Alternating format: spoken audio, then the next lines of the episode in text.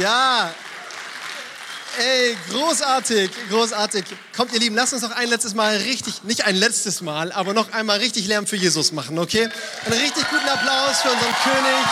Den lieben wir, den feiern wir. Hammer. Hey, es ist der Hammer, hier zu sein. Ein ganz großes Vorrecht für mich, hier in der Ecclesia Church zu predigen. Auch ein Servus. Ich habe mich so gefreut, in Bayern zu sein und Leute sagen Servus zu mir. Ihr wisst nicht, wie gut das tut. Ne? Bei uns in Frankfurt sagt man Gude. Ist komisch, oder? Gude. Servus ist viel cooler. Naja, äh, Servus auch nach Erlangen und nach Ansbach. Ich bin ein riesen Ecclesia Church Fan. Ich bin wahrscheinlich euer größter Groupie. Ja. Wenn ihr auf Social Media was postet, ich like das Ding, bevor ich es angeschaut habe. Ähm, ich freue mich immer, irgendwas zu sehen von euch und bin so ermutigt durch euch als Kirche. Ich habe hier vor sechs, sieben Jahren, damals in der Siebenkehlstraße, ich habe es gerade Tobi erzählt, das erste Mal einen ersten Mittwoch Gottesdienst erlebt. Und ich habe davor noch nie einen Gottesdienst erlebt, wo so viel Freude am Herrn im Haus war wo so viel Glaube im Haus war. Und ich habe gesagt, wenn ich mal Kirche baue, dann so. Und äh, wir sind richtig froh drum. Auch danke an der Stelle an Konsti, an Tobi, an die ganze Pastorenschaft, an all die Leiter. Nicht nur für ein gutes Vorbild, sondern damals, vor vier Jahren, als wir nach Frankfurt gezogen sind, um Kirche zu gründen, da habt ihr nicht nur gesagt, viel Spaß, sondern ihr habt gespendet, ihr habt gegeben für uns, ihr habt eine richtig großzügige Summe rüberwachsen lassen. Und ey, damit konnten wir was Schönes anstellen und wir freuen uns riesig über das, was in der Zwischenzeit dort entstanden ist. Ich bin nicht alleine hier, ich habe Leute aus Frankfurt dabei und dann spontan Leute aus Gießen hier getroffen.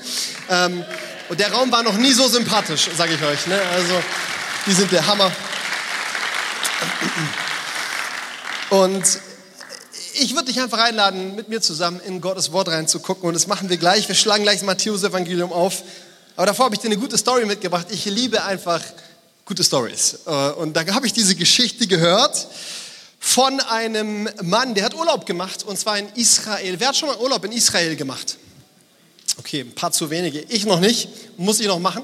Aber er hat Urlaub in Israel gemacht, nicht alleine, sondern mit seiner Frau, mit seinen Kids, mit seinen Eltern, mit seinen Schwiegereltern, mit der ganzen Großverwandtschaft. Als Big Clan sind sie zusammen nach Jerusalem gegangen, um dort Urlaub zu machen. So, sie hat eine gute Zeit, aber dann ist das Schreckliche passiert. Seine Schwiegermutter ist in Jerusalem zu Tode gekommen. Sie ist gestorben. Und er war so als guter Schwiegersohn einfach derjenige, der sich dann um die ganzen Formalien gekümmert hat und irgendwie versucht hat, so eine Beerdigung zu wuppen und ist da zum Sachverständigen gelaufen, hat sich erkundigt, wie das Ganze funktionieren kann und so. Und, und, und der Sachverständige gibt ihm dann so zwei Alternativen und sagt ihm, entweder wir fliegen die Leiche deiner Schwiegermutter im Sarg. Wer findet die Story ziemlich gruselig? Ja, schon, ne? aber wir müssen noch ein bisschen zuhören. Äh, wir fliegen deine Schwiegermama im Sarg zurück nach Deutschland und dort wird sie dann beerdigt. Allerdings kostet dieser Transport 15.000 Euro. Die Alternative ist die, wir beerdigen sie in Jerusalem und weißt du, wir machen das hier richtig schön, wir haben da schöne Tradition und das ist richtig günstig, das kostet dich 200 Dollar. Der Mann denkt kurz nach. 15.200 und er sagt dann, hey, nee, unbedingt 15, ist ganz egal, wie teuer das Ding ist, wir bringen meine Schwiegermutter zurück nach Deutschland. Der Sachverständige ist total gerührt und sagt, wow, du musst deine Schwiegermutter ja richtig lieb haben. Der Mann sagt, eigentlich nicht. Ich kenne nur diese Story von diesem Mann, der in Jerusalem begraben wurde und nach drei Tagen wieder auferstanden ist und das darf sich auf keinen Fall wiederholen. Ja, nicht schlecht, oder? Nicht schlecht. Ihr Lieben, das war, das war der friendly Reminder daran, dass Jesus Christus wirklich von den Toten auferstanden ist. Amen. Amen. Ihr Lieben, Jesus ist von den Toten auferstanden. Und das ist die beste Botschaft aller Zeiten. That's it. Vielleicht wunderst du dich, dass ich mit euch über Ostern reden will. Wir gehen auf Weihnachten zu. Ich will heute über Ostern mit euch reden, über die Auferstehungskraft Gottes. Und ich glaube, das ist so wichtig, weil Jesus ist nicht am Kreuz gestorben und von den Toten auferstanden. Ostern ist nicht geschehen, damit wir uns einen Tag im Jahr zurückerinnern an Auferstehung, sondern Ostern ist geschehen, damit wir an jedem Tag im Jahr in der Auferstehungsrealität Gottes leben. Weißt du, als Jesus von den Toten auferstanden ist, da hat er nicht irgendwie ein nur nettes Vorbild gelebt an irgendwie Gutmenschtum und ein bisschen äh, Freundlichkeit und Barmherzigkeit, sondern er hat eine neue Realität für dich erschaffen, in der du leben darfst, nämlich die Auferstehungsrealität Gottes. Du wirst auch nicht erst eines Tages auferstehen, sondern neutestamentliche Theologie besteht darin, dass wir jetzt schon auferstehen, dass wir jetzt schon in der Auferstehungskraft Gottes liegen. Und diese Auferstehungskraft, die, die krempelt unser gesamtes Leben um.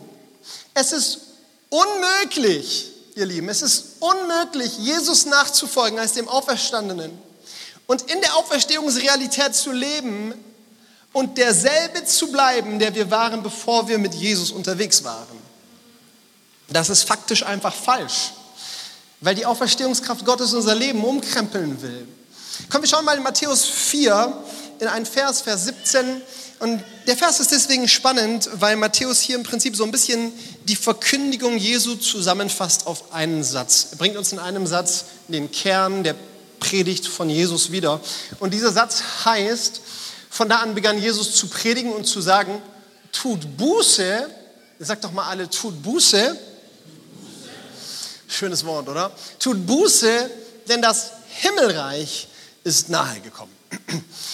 Das Himmelreich ist nahe gekommen. Das ist ein spannendes Wort, das Himmelreich. Begegnet uns immer wieder. Jesus predigt unglaublich viel über das Himmelreich, beziehungsweise an anderer Stelle nennt er das auch das Reich Gottes.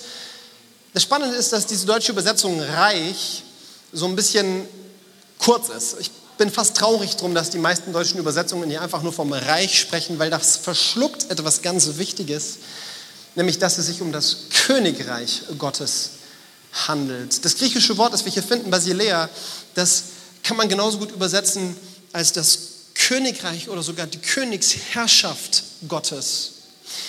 Was Jesus hier macht, ist, er er platziert eine ganz wichtige Wahrheit im Raum, nämlich ich, Jesus Christus, ich bin der König der Könige.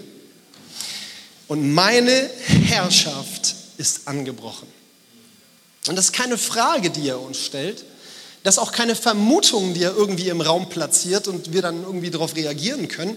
Das ist auch nicht irgendwie ähm, so ein diplomatischer Ansatz, um zu schauen, ja, wie könnte das zusammengehen mit unseren politischen Strukturen und Systemen, die wir so in der Welt haben. Das ist einfach mal eine Tatsache, die er platziert.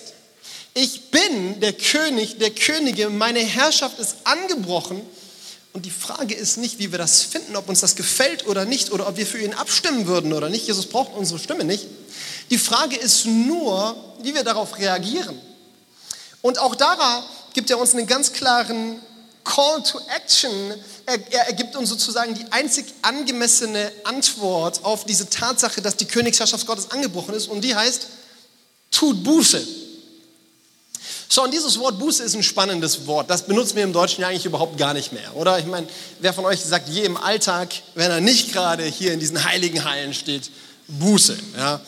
Ähm, und ich glaube auch, wir kommen mal ein bisschen kurz in dem, was wir überhaupt hinter Buße so verstehen. Wenn wir das Wort Buße hören, manche übersetzen ja auch mit kehrt um, Umkehr, dann, dann platzieren wir das ganz oft auf so einem moralischen Niveau. Im Sinne von, tut Buße bedeutet, du hast irgendwo was gemacht, was moralisch nicht im Willen Gottes ist, was nicht ganz cool ist, so und jetzt tust du Buße, du kehrst um, du lässt das bleiben und ab jetzt lebst du halt richtig. Machen wir es praktisch, okay? Du lebst in Ehebruch, du tust Buße, du hörst auf, Ehebruch zu begehen. Amen dazu. Und du kehrst zurück zu deinem Ehepartner. Wichtig, das gehört dazu. Danke für dieses Amen, okay? Äh, das gehört dazu. Buße hat ganz viel mit unserem moralischen Verhalten zu tun. Buße ist so praktisch, dass es unsere Lebensführung umkrempelt. Ja, die Art und Weise, wie wir reden, die Art und Weise, wie wir handeln, ist inbegriffen in Buße. Aber Buße ist viel mehr als nur ein Umkehren von moralischen Fehltritten. Buße ist ein tiefgreifendes, allumfassendes, durchgespült werden und neu aufgesetzt werden, nämlich in Richtung Königsherrschaft Gottes. Unter die Königsherrschaft Gottes. Das griechische Wort, das hier im Hintergrund steht, ist das Wort Metanoia. Das darfst du auch gleich wieder vergessen. Ich gebe nur ein bisschen an hier, dass ich auf der Bibelschule war. Ähm, und dieses Wort Metanoia, das, das dem Stamm nach bedeutet das Sinneswandel. Sinneswandel. Und du kannst hier genauso gut übersetzen mit denke neu verändere deine Gesinnung, denke neu, denn die Königsherrschaft Gottes ist angebrochen. Bedeutet, weil Jesus der König ist und er wurde intronisiert als König der Könige, indem er von den Toten auferstanden ist, dass die Realität, unter der die ganze Welt steht, Jesus ist der König, weil Jesus der König ist und seine Herrschaft angebrochen ist, tun wir recht daran, unser Denken zu verändern und zwar unser Denken auszurichten an der Königsherrschaft Gottes. Und diese neue Ausrichtung des Denkens, die umfasst jeden Bereich deines Lebens. Jeden Bereich deines Lebens. Das ist eine völlig neue Perspektive, die du einnimmst auf alles. Auf dich selbst, auf deine Identität, auf deine Mitmenschen, auf deine Nachbarn, auf Sexualität, auf Finanzen, auf, auf deinen Job, auf deine Karriere, auf deine Berufung, auf deine Ehe, auf deine Familie. Alles wird neu umgekrempelt, wird neu gedacht, kommt in neue Denkmuster, kommt in eine neue Sichtweise. Und diese neue Denkweise, die ist geprägt von einem Filter. Und dieser Filter ist Glaube. Das neue Denkmuster im Königreich Gottes ist immer geprägt von Glaube. Ist immer geprägt von einem tiefen Vertrauen in Gott. Und ich glaube, dass wir hier an der Stelle allesamt miteinander wachsen dürfen. Und das ist auch das Ziel für meine Predigt. Ich hoffe, dass du nachher nicht nur Hunger hast, mehr zu glauben, sondern ich glaube, Glaube kommt aus Gottes Wort und dass du nachher mit mehr Glaube aus diesem Raum rausgehst, als du hier reingekommen bist. Wir brauchen mehr Glaube. Glaube ist diese neue Perspektive, mit der du das Leben bewertest, mit der du das Leben beurteilst, mit der du dich selbst scannst und deine Mitmenschen scannst. Ich glaube, viele von uns, wir haben verstanden, dass wir glauben, um gerettet zu werden. Aber weißt du eigentlich auch, dass wir gerettet werden, um zu glauben? Dass der Zweck, wieso wir gerettet werden, Einheit mit Gott ist, Beziehung mit Gott ist, Gemeinschaft mit Gott ist. Und der Schlüssel zu Einheit mit Gott, zu Beziehung mit, zu Gemeinschaft mit Gott ist niemals Leistung oder ähm, irgendwelche Performance, irgendwelche Skills. Der Schlüssel zur Gemeinschaft mit Gott ist immer Glaube, ist immer Vertrauen. Vertrauen ist die Einheit, ist das Baumaterial von Beziehung mit Jesus. Glaube. Glaube ist der Schlüssel, wie du mit Gott in Verbindung treten kannst. Und ich wünsche mir für dich und für mich einen tiefgreifenden Glauben, der nicht nur unser praktisches Handeln verändert, sondern bis tief in unsere Weltanschauung hinein unser Denken erneuert. Und dieses Thema, das erneuerte Denken, das ist so ein zentrales Thema in der Transformationskraft Gottes, dass Paulus immer wieder in den Briefen darüber redet. Er hat ganz verschiedene Vokabeln. Manchmal sagt er, dass wir stark werden am inneren Menschen. Das meint nichts anderes als genau das, dass wir eine neue Denkweise bekommen. Manchmal spricht er wortwörtlich vom erneuerten Denken durch den Geist Gottes und sagt uns, wir sollen uns nicht dem Lauf der Welt anpassen, sondern wir sollen uns verändern lassen durch den Geist Gottes. Und oft spricht auch Paulus vom Herzen, von einem veränderten Herzen. Und das meint auch nichts anderes als eine neue Denkweise, als eine neue Perspektive auf das Leben. Und an der Stelle steigen wir mal ein in Epheser 1 und gucken uns einen Text an, in dem Paulus genau davon redet. Da steigt er ein in Vers 18 mit folgendem Gebet, nämlich eröffne euch die Augen des Herzens, damit ihr erkennt. Also Paulus betet hier für Glaube, für ein neues Denken, für eine frische Erkenntnis, für eine Offenbarung vom Himmel, damit unsere Herzen etwas sehen, was schon längst Realität ist dass unsere Herzen etwas entdecken, etwas erfassen, was schon längst Realität ist. Nämlich, und das entdecken wir jetzt gemeinsam, zu welcher Hoffnung ihr von ihm berufen seid, welcher Reichtum an Herrlichkeit in dem Erbe liegt, das für die Heiligen bereithält, und mit was für einer überwältigend großen Kraft er unter uns den Glaubenden am Werk ist. Es ist dieselbe gewaltige Stärke, mit der er am Werk war, als er Christus von den Toten auferweckte und ihm in der himmlischen Welt den Ehrenplatz an seiner rechten Seite gab. Damit steht Christus jetzt hoch über allen Mächten und Gewalten, hoch über allem, was Autorität besitzt und Einfluss ausübt. Er herrscht über alles, was Rang und Namen hat, nicht nur in dieser Welt, sondern auch in der zukünftigen. Er ist der König der Könige. Ey, das sind Hammerverse. Das sind Hammerverse. Und es gäbe so viel mehr in dieser neuen Denkweise zu entdecken, aber Paulus platziert hier drei neue, lass es mich Spirits nennen, okay, drei neue Spirits, drei neue, drei neue Denkweisen, drei neue Muster in deiner Denke, die Realität für dich werden dürfen, die dein Denken bestimmen dürfen, die deinen Standpunkt in Christus ganz neu irgendwo identifizieren dürfen. Und wir schauen uns die einfach mal ein bisschen an. Der erste Punkt ist Hoffnung oder zumindest ähm, fange ich damit an. Nein, wir fangen mit Kraft an. Komm, wir steigen mit Kraft an. Kraft ist cool. Ähm, der erste Punkt, der diese neue Denkweise prägt, ist eine unglaublich überwältigend große Kraft mit der Jesus unter uns den Glaubenden am Werk ist. Weißt du, dass das Evangelium Kraft hat, Leben zu verändern? Ich weiß nicht, wieso du hier sitzt, aber ich sitze nicht in Gottesdiensten, ich bin auch nicht Pastor geworden oder ich baue nicht Kirche, weil ich irgendwie äh, das Theologiestudium so schrecklich spannend fand. War echt cool. Äh, sondern deswegen, weil ich die Kraft Gottes in meinem Leben erlebt habe wie Jesus mein Leben völlig umgekrempelt hat. Ich sage euch was, ich liebe Jesus von ganzem Herzen. Am Ende dieser Predigt werde ich, auch wenn die Zeit reicht, ein bisschen aus meinem Leben erzählen, was Jesus in meinem Leben getan hat. Und ich liebe ihn von ganzem Herzen dafür. Aber diese Kraft, die ist Realität für uns, die wir glauben. Und ich glaube, wir brauchen ein Verständnis, wir brauchen geöffnete Herzensaugen dafür, wie groß diese Kraft wirklich ist. Schaut mal, die NGÜ, das ist so ein bisschen meine Favorite-Übersetzung, wenn ich so für mich Bibel lese, okay, jetzt weißt du es auch, ähm, die übersetzt hier so ganz charmant mit, mit was für einer überwältigend großen Kraft er unter uns den Glaubenden am Werk ist. So für alle Bibel-Nerds, die den Real Deal wollen, die lesen nicht NGÜ, die lesen die Elberfelder Bibel, oder? Come on, das ist so wirklich eingemachte. Und an der Stelle lohnt es sich tatsächlich auch mal ähm, zu schauen, was die Elberfelder Bibel denn sagt, weil die versucht hier ganz, ganz nah am Wortlaut zu übersetzen. Und das sieht wie folgt aus. Was die überragende Größe seiner Kraft an uns, den Glaubenden, ist, nach der Wirksamkeit der Macht seiner Stärke. So, vielleicht hast du abgeschaltet, weil das war ziemlich viel Kraftvokabular. Das war so ein richtiges Kraftvokabelsalat. Ja, lauter Worte, Macht, Energie, Wirksamkeit, Stärke, Größe, die sagen irgendwie alle das Gleiche. Und das ist eigentlich auch ziemlich spannend, wenn man einfach mal alle Worte, die es hier im Griechischen gibt, die man legitim mit Kraft übersetzen darf, auch mit Kraft übersetzt. Ja, da kommt da Folgendes bei raus. Die überragende Größe seiner Kraft nach der Kraft der Kraft seiner Kraft. Okay, ich hoffe, eine Sache ist hängen geblieben, oder? Kraft. Da steckt richtig viel Power im Evangelium, da steckt richtig viel Kraft in der Botschaft, dass Jesus von den Toten auferstanden ist. Und Paulus betet für die Church in Ephesus, dass sie neu versteht, wie groß, wie gewaltig diese Power ist. Ecclesia Church, ich hoffe, wir begreifen neu, wie unfassbar groß diese Kraft ist. Nichts ist unmöglich für den, der glaubt, sagt Jesus.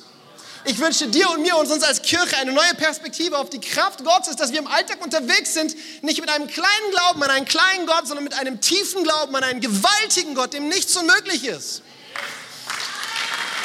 Es gibt, es gibt immer wieder so schöne Reminder, so schöne Reminder darin, dass Gott groß ist. Ich liebe Zeugnisse von der Kraft Gottes. Hey, vor zwei, drei Wochen haben wir getauft. Ich glaube, es war vor zwei Wochen. Und unter anderem haben wir Michael getauft. Michael ist von einem Haus gestürzt. Er war querschnittsgelähmt und die Ärzte haben ihm gesagt, du wirst nie wieder laufen können. Und äh, Spoiler, er ist am Sonntag mit seinen Beinen ins Taufbecken geklettert, hat sich taufen lassen, weil er mittlerweile laufen kann, weil Jesus ihn geheilt hat. Äh, unter anderem hat sich auch da hat sich noch ein Mädel taufen lassen, das ist mir jetzt peinlich, mir ist der Name ver Ah, ich habe den Namen vergessen. Ist nicht so wild. Sie ist nämlich die mittlerweile Verlobte von Simon. Okay? Simon ist ein netter Junge aus Gießen. Und ich liebe die Story von Simon. Simon ist Polizist oder macht eine Ausbildung als Polizist. Irgendwann hat er keinen Bock mehr aufs Polizeidasein. Er wird lieber Techno-DJ kauft sich, ist ein geiler Job, oder? Was machst du so vom Beruf? Ich bin Techno-DJ. Er kauft sich so einen Plattenspieler, so ein bisschen Bühnenequipment und fängt an aufzulegen im, im Raum und wird so ein bisschen gebucht von Dissen und so weiter. Und dann läuft das Ganze auch ganz gut an und mit seinem Leben als DJ rutscht er voll in Alkohol, er rutscht voll in Drogen, er ist bald ganz drogenabhängig, er wird völlig depressiv, er verliert völlig seine Perspektive aufs Leben und, und, und, und ist echt so am, am Absinken in Hoffnungslosigkeit, in den Suft und in den in Ausschweifungen. Und dann kommt Corona und er kann nicht mal mehr sein DJ-Leben weiterführen. Und zu Hause eingeschlossen stürzt er so richtig ab und er macht sich auf die Suche nach Sinn im Leben, er macht sich auf die Suche nach Wahrheit im Leben. Und er, er, beschäftigt sich mit irgendwelchen New Age-Geschichten, er beschäftigt sich mit irgendwelchen buddhistischen Ansätzen und immer wieder, desto tiefer er greift, desto mehr merkt er, das lässt ihn leer, das gibt ihm nicht das, was er wirklich braucht und sucht und will, bis er eines Tages auf eine Hörbibel stoßt. Und er fängt an, diese Hörbibel zu hören, fragt mich nicht wieso, aber in der Offenbarung, okay? Und er hört Offenbarung Kapitel 1. Kein Pastor, keine Small Group, keine Worship Band, einfach nur Hörbibel, Offenbarung Kapitel 1. Und er liest vom König der Könige, er hört vom König der Könige. Und er berichtet das. Er sagt, wo er vom König hört, packt ihn die Kraft Gottes, reißt ihn auf den Boden, fängt an zu zittern und er weiß immediately, das ist der Herr der Welt. Ich bin geschaffen, um ihm zu begegnen. Er er macht sich auf die Suche nach Jesus, er frisst die Bibel, er bekehrt sich, er wird frei von Drogen, er wird frei vom Suff. Er kommt in die Church, weil er mitbekommt, da gibt es eine Church in Gießen und mehrere Wochen lang versucht er seine Lady mitzubringen und die sagt immer, nee, kein Bock auf deinen frommen Spleen so. Eines Tages, ich komme nach Gießen zum Predigen und die ganze Mannschaft kommt auf mich zu und sagt, hey Mann, Chrissy, mach keine Faxen. Simons Freundin ist da.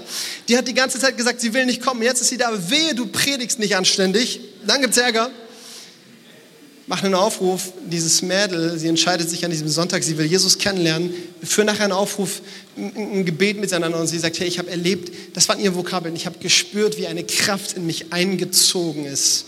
Und heute, die beiden sind völlig verändert, die sind so ein Feier für Jesus, die lieben Jesus, die folgen ihm nach. Hey, ich könnte dir so viele schöne Geschichten von der Kraft Gottes erzählen, die Leben verändert. Und mein Wunsch ist, dass du mit einer neuen Perspektive durchs Leben gehst, darüber, dass bei Jesus alles möglich ist. Dass du glaubensvoll Menschen die Hände auflegst und für sie betest. Dass du beharrlich an den Fällen dranbleibst, wo du vielleicht schon lange keine Hoffnung mehr hast und damit rechnest, dass Gott heute immer noch eingreift. Amen.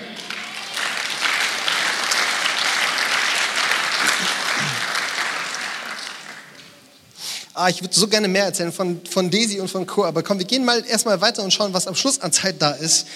Ähm, der zweite Punkt ist Reichtum. Und das ist auch so ein spannender Punkt, oder? Wenn man in der Kirche über Reichtum spricht, dann kann es ganz schnell irgendwie dirty werden. Ähm, aber Paulus spricht hier davon, dass er betet für die Gemeinde. Lass uns das nochmal vor Augen malen. Dass die Gemeinde eröffnete Herzensaugen bekommt, um zu erkennen, was für ein Reichtum es ist, zu dem du und ich berufen sind. Was für ein Reichtum an Herrlichkeit in dem Erbe liegt, das er für die Heiligen bereithält. Weißt du, wer die reichsten Menschen im Universum sind? Das sind die Heiligen. Die Heiligen sind die reichsten Menschen auf der ganzen Welt. Ich sage dir was, jeder Heilige, und wenn er noch so arm aussieht, ist so reich. Bill Gates, Elon Musk, wie sie alle heißen, sind arme Schlucker im Vergleich zu jedem Heiligen. Vielleicht sagst du jetzt, ist ja gut, aber wer sind denn diese Heiligen? Ähm, weißt du, wir haben da auf ein falsches Verständnis. Wenn wir an Heilige denken, dann denken wir an diese Menschen, die irgendwie so fromm gelebt haben, dass sie heute als irgendwelche Steinsäulen in katholischen Kirchen rumhängen. Und das nennen wir dann die Heiligen. Aber das ist ganz weit weg von dem, was die Bibel heilig nennt.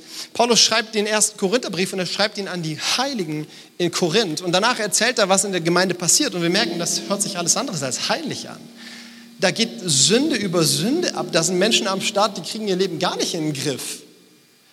Der Punkt ist nämlich der, deine Heiligkeit ist niemals das Ergebnis deiner eigenen Frömmigkeit. Heiligkeit ist immer Ergebnis von Ostern, von Jesu Tod am Kreuz. Weißt du, wer heilig ist? Derjenige ist heilig, der ans Kreuz geht, seine Knie beugt, umkehrt und sagt, Jesus, hier ist meine Schuld, hier ist mein Leben, bitte vergib mir, wasch mich rein, komm in mein Leben, sei Retter und mein Herr, ich will dir nachfolgen. Das ist ein Heiliger. So simpel. Du darfst an der Stelle mal gerne deinem Nachbarn in die Augen schauen und du darfst ihm mal so zuzwinkern, du Heiliger. Und falls du jetzt denkst, wow, ich habe das noch gar nicht gemacht, ich habe noch gar nicht meine Knie am Kreuz gebeugt, Komm zu Tobi, okay? Tobi macht das mit dir, der beugt deine Knie vor. Hammer. Hey, du bist, wenn du heilig bist, wenn du Jesus als Retter und Herr in dein Leben eingeladen hast, wenn du ihm nachfolgst, dann bist du heilig. Das ist dein Status in Christus. Und als Heiliger bist du stinkreich. Oh my goodness. Weißt du, dass viel zu viele von uns Christen mit einer Armutsmentalität durchs Leben gehen, die uns unglaublich davon abhält, Gottes Fülle in unserem Leben zu erleben.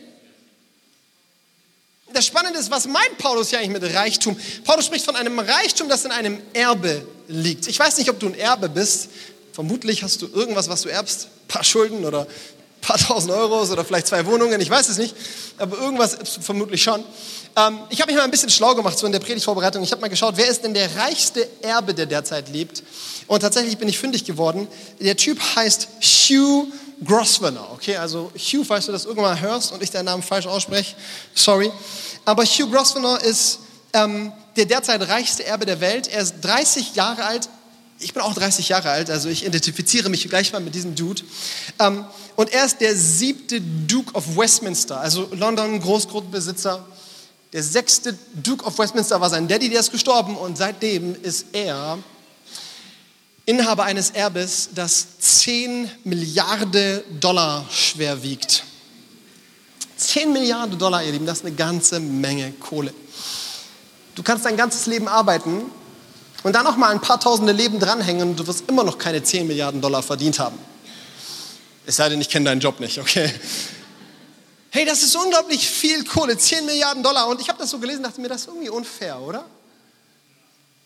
Ist irgendwie unfair. Der Typ, der, der verdient, der, Hey, und ich habe einfach mal gegoogelt, Hugh Grosvenor, und dann findest du so ein paar Google-Pictures von so einem Sunny Boy, blonde Haare, blonde Locken, nichts gegen blonde Haare und blonde Locken, aber dann auch noch blaue Augen, okay, also wow, die ganze Kombo so, nichts gegen euch. Und, und, und er strahlt immer mit so einem richtig selbstzufriedenen Lächeln in die Kamera und, und dann steht da so Hugh Grosvenor, Großgrundbesitzer, und ich gucke dieses Bild an und du darfst mich gerne dafür verurteilen, dass ich so gedacht habe, aber mein erster Gedanke bei diesem Bild, bei diesem Anblick war, Du verwöhntes Milchgesicht. Du hast, ich will deine Hände sehen, die haben noch nie gearbeitet. Du hast nichts, du bist so stinkreich und dafür hast du nichts getan. Das hast du dir nicht verdient. Dafür hast du nichts geleistet. Du hast dir das doch nicht mal ausgesucht und du bist einfach nur der Sohn vom richtigen Vater. Und während ich das so denke, spricht Gott zu mir und sagt, Chrissy, that's it. Das ist das Evangelium, das ist deine Story. Du bist stinkreich und du hast dafür nichts getan. Du hast dir das nicht ausgesucht, du hast dir das nicht verdient. Du bist einfach nur der Sohn vom richtigen Vater. Hey, du darfst dich mal neu daran erinnern, dass du Kind Gottes bist. Und als Kind Gottes bist du Erbe Gottes. Und dieses Erbe ist nicht 10 Milliarden Dollar schwer, es ist viel schwerer. Es ist ein Reichtum an Herrlichkeit. Ja, komm mal, der Flügel, woo, der Flügel denkt sich auch, doch keine Dollar. Man. Ich sag dir was, wenn du mich fragst, was ist denn das, ein Reichtum an Herrlichkeit? Keine Ahnung, das ist so gewaltig, das ist so riesig, es ist abgefahren. Ich weiß nur eins, die Herrlichkeit Gottes ist alles. Das ist die Schönheit Gottes, das ist die Majestät Gottes, das ist die Kraft Gottes, das ist die Allmacht Gottes, das ist die Präsenz Gottes. Früher im Alten Testament, wenn Menschen in Kontakt mit der Herrlichkeit Gottes kamen, sind sie gestorben, so powerful ist das Ding. Und du bist reich davon. Ich weiß nicht, ob du es jetzt noch haben willst, aber ja, du bist geheiligt und du bist reich an Herrlichkeit, weil du ein Sohn, weil du eine Tochter des Höchsten bist. Und das ist eine Perspektive, mit der du durchs Leben gehen darfst, jetzt schon. Und ein Erbe hat ja sowas Besonderes, nämlich ein Erbe, auf das wartest du. Auf ein Erbe gehst du zu, okay? Jetzt nicht proaktiv, hoffe ich zumindest nicht, dass du irgendwie dafür betest, dass deine Eltern abkratzen, damit du ein Erbe kriegst. Das wäre nicht christlich, okay? Aber du weißt, eines Tages kommt das auf dich zu. Und du darfst auf dieser Welt unterwegs sein mit der Perspektive, es gibt ein Leben nach dem Tod.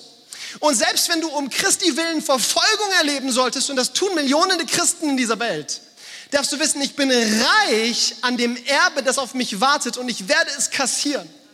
Und diese Perspektive wünsche ich dir, unterwegs zu sein mit einem Spirit von das Reichtum der Herrlichkeit Gottes, der wartet auf mich, weil ich sein Erbe bin, sein legitimer, eingesetzter Erbe.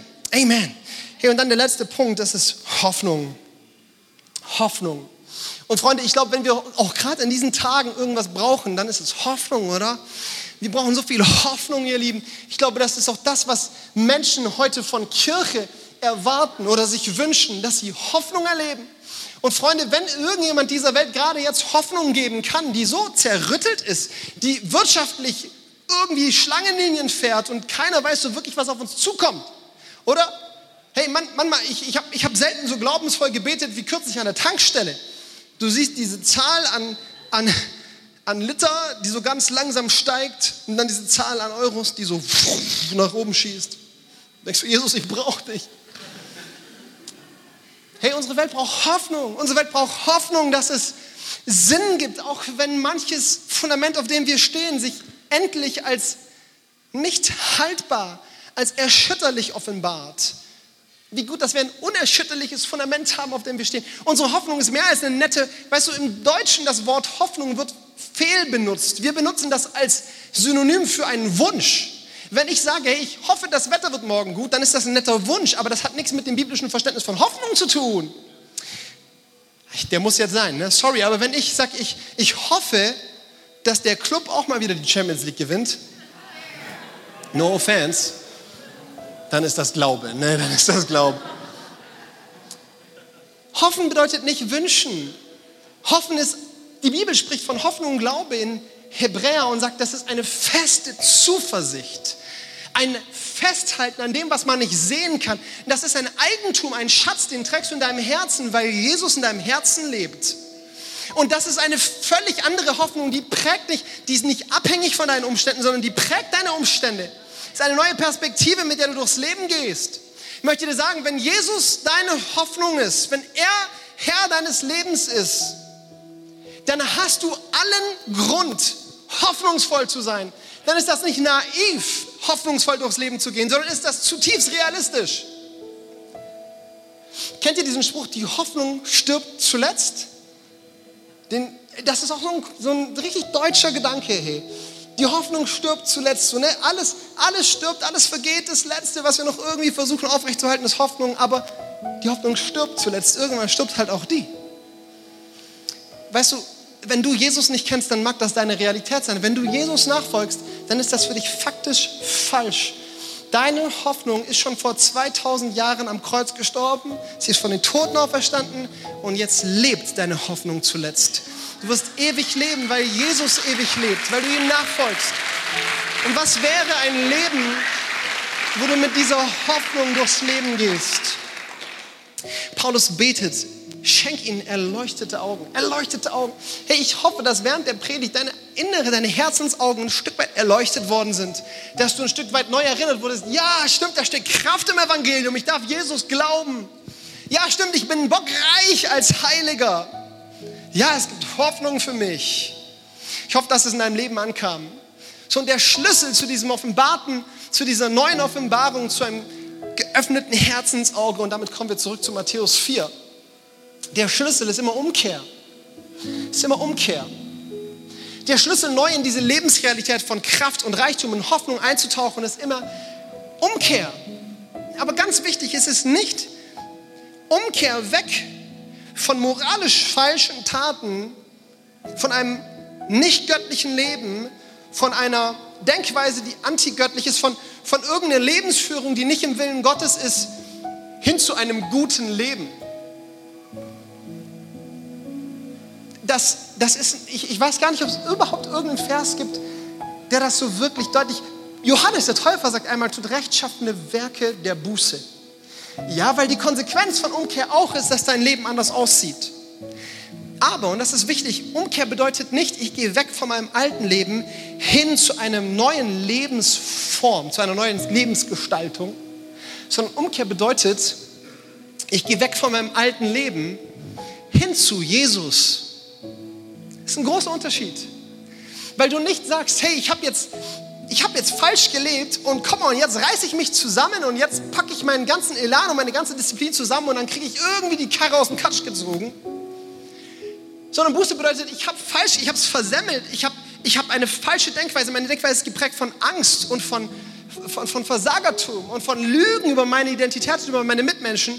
Und jetzt gehe ich zu Jesus und bei Jesus erlebe ich Veränderung. Bei Jesus erlebe ich, dass ich von neuem geboren werde, dass der Heilige Geist mein Leben erfüllt. Und dann ist ein Leben, eine Partnerschaft zwischen dir und dem Heiligen Geist. Und das Ergebnis ist eine neue Denkweise. Das Ergebnis ist ein neues Leben. Das Ergebnis ist Frucht des Geistes in deinem Leben. Das ist ein großer Unterschied. Schau mal, Paulus, Paulus spricht Römer 5, das steht nicht auf meinem Skript, aber ich glaube, das ist wichtig. Galater 5, da spricht er von, von der Konsequenz eines Lebens ohne Jesus. Und die Konsequenz nennt er, diese da sind die Werke des Fleisches. Und dann zählt er auf, lauter Dinge, die nicht im Willen Gottes für dein Leben sind. Habsucht und Streitsucht und Hurerei und was alles. Und dann beschreibt er das Leben, die Konsequenz von einem Leben, das mit Gott gelebt ist, von einem, er nennt das Wandeln im Geist, von einem Leben, das in der Kraft Gottes in Jesus geschieht. Und da kommt auch so eine Liste. Aber diese Liste wird nicht betitelt, dies sind die Werke des Geistes, wie es vorher von den Werken des Fleisches hieß. Nein, sondern er redet von den Werken des Fleisches, aber von der Frucht des Geistes. Wieso? Weil es der Heilige Geist in dir ist, der dein Leben umkrempelt. Umkehr ist eine Aufgabe an dich, du kommst zu Jesus. Aber dieses erneute Denken ist auch eine Gabe Gottes an dich. Du kommst zu Jesus, lässt dich füllen mit seinem Geist und er verändert dich, er transformiert dich, er holt dich raus aus deiner Denkweise in ein neues Leben hinein. Und das wünsche ich mir für dich von ganzem Herzen. Und ich bin überzeugt davon, je tiefgreifender unsere Umkehr ist, desto tiefgreifender ist die Transformationskraft Gottes in unserem Leben am Wirken. Manche von uns, wir, wir kehren stark genug um, um in den Himmel zu kommen, aber unsere Umkehr geht nicht tief genug, damit der Himmel zu uns kommt. Und ich will dich ermutigen, richtig umzukehren, richtig dein ganzes Leben vor Gott auszulegen und sagen, Jesus, ich habe es versemmelt. Jesus, da ist so viel in meinem Leben, was nicht in deinem Denkmuster, dein Denkmuster passt. Da ist so viel Unglaube. Da ist so viel Angst, da ist so viel Hoffnungslosigkeit, da ist so viel Lügen über mich selber. Und ich, ich lege das ab und ich versuche jetzt nicht irgendwie das Ding zu meistern, sondern ich komme zu dir. Ich schlüpfe in dich rein, ich lebe in Christus, ich lebe ein neues Leben in Jesus. Das macht den ganzen, das ist das Evangelium. Du darfst zu Jesus kommen, er lädt dich ein, komm zu mir. Komm zu mir mit all dem, was dich, wo du denkst, dass es dich von dich trennt und ich will dich neu machen. Ich will dich erfüllen mit dem Heiligen Geist. Hey, du darfst dich schon mal ready machen innerlich. Ähm, ich habe vorhin kurz mit Tobi gesprochen und gesagt, wenn ich merke, das ist dran, würde ich gerne einen Aufruf machen, nach vorne zu kommen. Ich glaube, da steckt so viel Kraft drin, in einen aktiven Schritt zu gehen. Mal Umkehr wörtlich zu machen, aufzustehen und zu sagen, nein, ich, ich gehe in eine neue Richtung, ich gehe auf Jesus zu. Und das will ich dich ermutigen. Nicht nur dann, wenn du gerade moralisch irgendwo daneben liegst, dann auch. Wenn du gerade die Ehe brichst, bitte kehre um. Wenn du gerade deinen Partner belügst, bitte kehre um. Wenn du gerade daneben lebst mit Thema Finanzen, bitte kehre um. Aber nicht nur dann, sondern auch wenn du merkst, deine Denkweise ist nicht angelehnt an die Königsherrschaft Gottes, sondern sie ist angelehnt an meine Möglichkeiten, an meine Fähigkeiten, an meine begrenzten Realität. Dann kehre um und erlass dein Denken erneuern. Und ein ganz wichtiger Punkt ist das, was du über dich selber auch glaubst, deine Identität in Jesus zu verankern. Tobi, kann ich noch fünf Minuten nehmen? Ich bin aufgewachsen in einer ganz tollen Familie. Tobi hat schon gesagt, ich habe die coolsten Eltern auf der Welt. Ich bin der frömmste Pastor Deutschlands. Mein Opa ist Pastor, mein Papa ist Pastor. Ich habe drei Onkels, die sind alle Pastoren. Ich habe Brüder und eine Schwester, Drei davon sind Pastoren, meine Schwester ist Missionarin. Ich bin so fromm, ihr Lieben, ne? es geht gar nicht. Ich, hab, ich sag dir was, ich habe in, in meinem Mutterbauch schon mehr Worship-Songs gehört, als du in deinem ganzen Leben vermutlich hören wirst. Der Punkt ist nur der, es, es braucht eine persönliche Umkehr, es braucht eine persönliche Begegnung mit Jesus, es braucht persönlichen Glauben, um mit Jesus zu leben. Als ich sechs, sieben Jahre alt war, ich kriege das nicht mehr so ganz genau hin, war ich auf einer Kur in Norddeutschland, als Asthmatiker wurde mir versprochen, dass die Luft mir da irgendwie hilft, Heilung zu erleben. Und auf dieser Kurs was ziemlich Mieses passiert. Wir waren eingeteilt in Zimmer, in so Gruppenzimmer mit gleichaltrigen Jungs. Und in diesem Zimmer habe ich damals als sechs-, siebenjähriger einen sexuellen Missbrauch erlebt. Und das hat mich wirklich richtig gebrochen, ihr Lieben. Mensch, das hat so wehgetan. Ich war davor ein Junge voller, voller Leidenschaft und auch charismatisch. Ne? Ich weiß noch in der Schule davor, ich war in der ersten Klasse, wenn wir Verstecko in der Pause gespielt haben, dann habe ich mich versteckt und meine ganze Schulklasse ist mir hinterhergerannt in mein Versteck, weil sie gerne da sein wollten, wo Chrissy ist. Und dann habe ich den Leuten gesagt, sucht eure eigenen Verstecke. Und ich bin selber wieder woanders hingegangen und die Jungs sind gleich hinterhergezogen wieder. Ich hatte, ich hatte Ausstrahlung, ich, ich wusste, wer ich bin. Mir hat Spaß gemacht, unterwegs mit Menschen zu sein. Und dann kam dieser sexuelle Missbrauch. Und ich sagte, das hat alles gebrochen, das hat alles zerbrochen. Ich weiß noch ganz genau, wie das passiert ist und ich mich so geschämt habe für mich selber. Ich so gefallen bin in tiefe Selbstanklage, dass ich in den Spiegel geschaut habe in diesem Zimmer und ich habe den Jungen, den ich im Spiegel gesehen habe, gehasst. Ich habe so viel Verurteilung über mich selber erlebt, dass ich so eine Lüge in mir aufgebaut wurde. Wisst ihr, der Teufel ist der Vater der Lügen. Und er bescheißt uns nach Strich und Faden und setzt uns so liegen über die ganze Welt, über Gott und uns selber in unser Hirn. Und er hat mir verklickert, du bist jetzt so dreckig, du bist jetzt so schmutzig. Wenn du nach Hause gehst und deiner Mutter erzählst, was passiert ist, wird die dich ablehnen. Die wird dich verstoßen. Die wird sagen, du darfst nicht mehr hier wohnen, du darfst nicht mehr mein Kind sein. Und deswegen habe ich mich nicht getraut, meiner Mama davon zu erzählen. Die Freizeit ging für drei, vier Wochen und das war relativ am Anfang der Freizeit. Ich bin jeden Tag runter ins Foyer in diesem Camp und an der Wand hing so ein großer Kalender und die, die Mitarbeiterin hat jeden Tag einen Haken gesetzt im Kalender, um zu zeigen, ein weiterer Tag ist vergangen. Jeden Tag, wenn ich aufgestanden bin, bin ich da runter an den Kalender und habe diesen Haken gesehen und habe gebetet, dass der nächste Haken so schnell wie möglich drankommt, dass das Ding vorbei ist, dass ich nach Hause kann. Weil ich hatte die Hoffnung, zu Hause in meinem Badezimmer, in meinem Spiegel, in den Spiegel zu schauen und wieder den alten Chrissy zu sehen und mich wieder lieben zu können und das wieder zu mögen, was ich sehe. Und der Tag war da und ich bin endlich nach Hause gekommen und ich weiß noch, wie ich an meiner Mama vorbeigerannt bin, ohne sie wirklich zu begrüßen.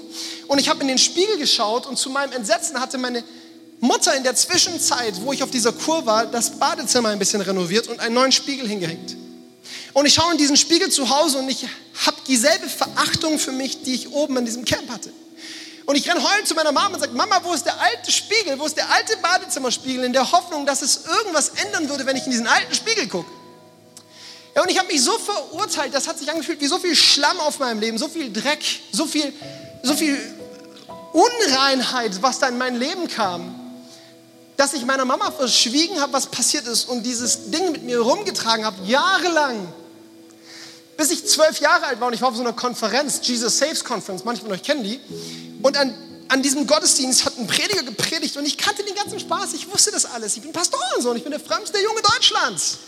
Ich habe die Predigt gehört, dachte mir, kenne ich. Die Worship-Zeit um mich herum, Leute am sich ausstrecken nach Gott, am Weinen. Ich dachte mir, kenne ich. Aber ich fühle mich so ungesehen. Ich fühle mich so fehl am Platz. Und in meinem Herzen schreie ich zu Gott und ich habe so ein Bild in meinem Herzen gemalt. Ich habe gesagt, Jesus, ich fühle mich wie ein Junge am Bahnhof, am Gleis. Wir warten auf den Zug, eine große Menschenmenge, die Türen gehen auf, alle steigen ein. Und gerade wenn ich als Letzter in diesen Zug einsteigen will, fährt der Zug ab und ich bleibe da alleine, wie bestellt und nicht abgeholt. So fühle ich mich in diesem Gottesdienst. Das hat mich Gott so im Herzen zugeworfen. Der Song wird fertig gespielt. Der Pastor, der schon lange von der Bühne runter war, kommt wieder auf die Bühne, schnappt sich das Mikrofon und sagt, ich habe ein prophetisches Reden für einen Jungen hier. Du stehst hier in der Menge und du fühlst dich wie ein Junge am Bahnhof, an einem Gleis, in einer großen Menschenmenge.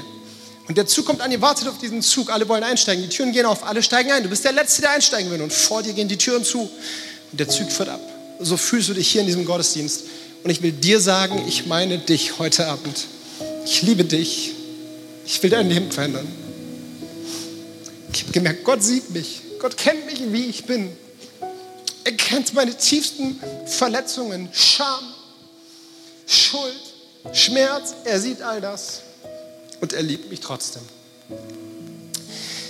An dem Abend bin ich zu diesem Pastor gegangen und ich habe zum ersten Mal jemandem erzählt, was in meinem Leben passiert ist. Und ich habe die Kraft Gottes surreal erlebt. Ich weiß nicht, wie sich Strom anfühlt, aber vermutlich so. Eine riesige Ladung, wie ein Wasserfall. Und plötzlich war der ganze Schlamm, der ganze Matsch, der irgendwo auf meinem Herzen lag, wie weggenommen. Mit einem Moment, mit einer Dusche. Ich habe mich plötzlich selber wieder gemocht. Ich habe plötzlich Gott geliebt. Da war so eine Liebe für Jesus da plötzlich. Ich wusste, er hat mein Leben verändert. Ich wusste, diesem Jesus will ich nachfolgen von ganzem Herzen. Ich wusste, diesem Jesus werde ich den Rest meines Lebens lang dienen und ihn lieben, weil er mein Leben verändert hat. Und ich wünsche dir von ganzem Herzen eine tiefgreifende Umkehr, dass du mit all dem, mit dem Schmutz, mit deinen Verletzungen, mit deiner Scham zu Jesus kommst und sagst, Jesus, hier ist mein Leben. Ich behalte es. Gib mir neues Leben. Gib mir deinen Geist. Ich weiß nicht, ob du sexuell missbraucht wurdest, ob du sonstige Schande und Scham irgendwie mit dir rumträgst. Oder ob es einfach eine Denkweise von Angst ist. Oder ob es tatsächlich Ehebruch oder irgendwelche moralischen Dinge sind, die du mit dir rumträgst. Aber so ein guter Moment, um Buße zu tun. So ein heiliger Moment heute, um Buße zu tun. Um umzukehren, um neu zu denken. Und das darfst du jetzt tun, wenn du willst. Und du willst, dass du einfach jetzt aufstehen und hier rauskommen. Und ich weiß, der Erste hat den schwersten Gang. Aber wenn du willst, darfst du das jetzt tun. Darfst du jetzt gerade, komm, wir stehen mal alle gemeinsam auf, einfach da, wo wir sind. Und wenn du diesen Schritt nach vorne gehen willst, dann darfst du das jetzt gerne tun. Die Band darf gerne nach vorne kommen. Und vielleicht beten wir einfach, dass wirklich auch das Wasser Gottes das reinigende Wasser Gottes so ganz viel Scham und Schlamm von unserem Herzen wegspült, oder? Komm, Let It Rain hat die Band gesagt, haben sie drauf. Komm, wir singen mal Let It Rain und du betest, dass dieser Regen Gottes dein Herz berührt und alles wegnimmt, was da irgendwo dich davon abhält, Gott zu lieben, dich zu lieben, deine Mitmenschen zu lieben, nach Gottes Willen zu leben. Wir strecken uns gemeinsam aus nach Jesus.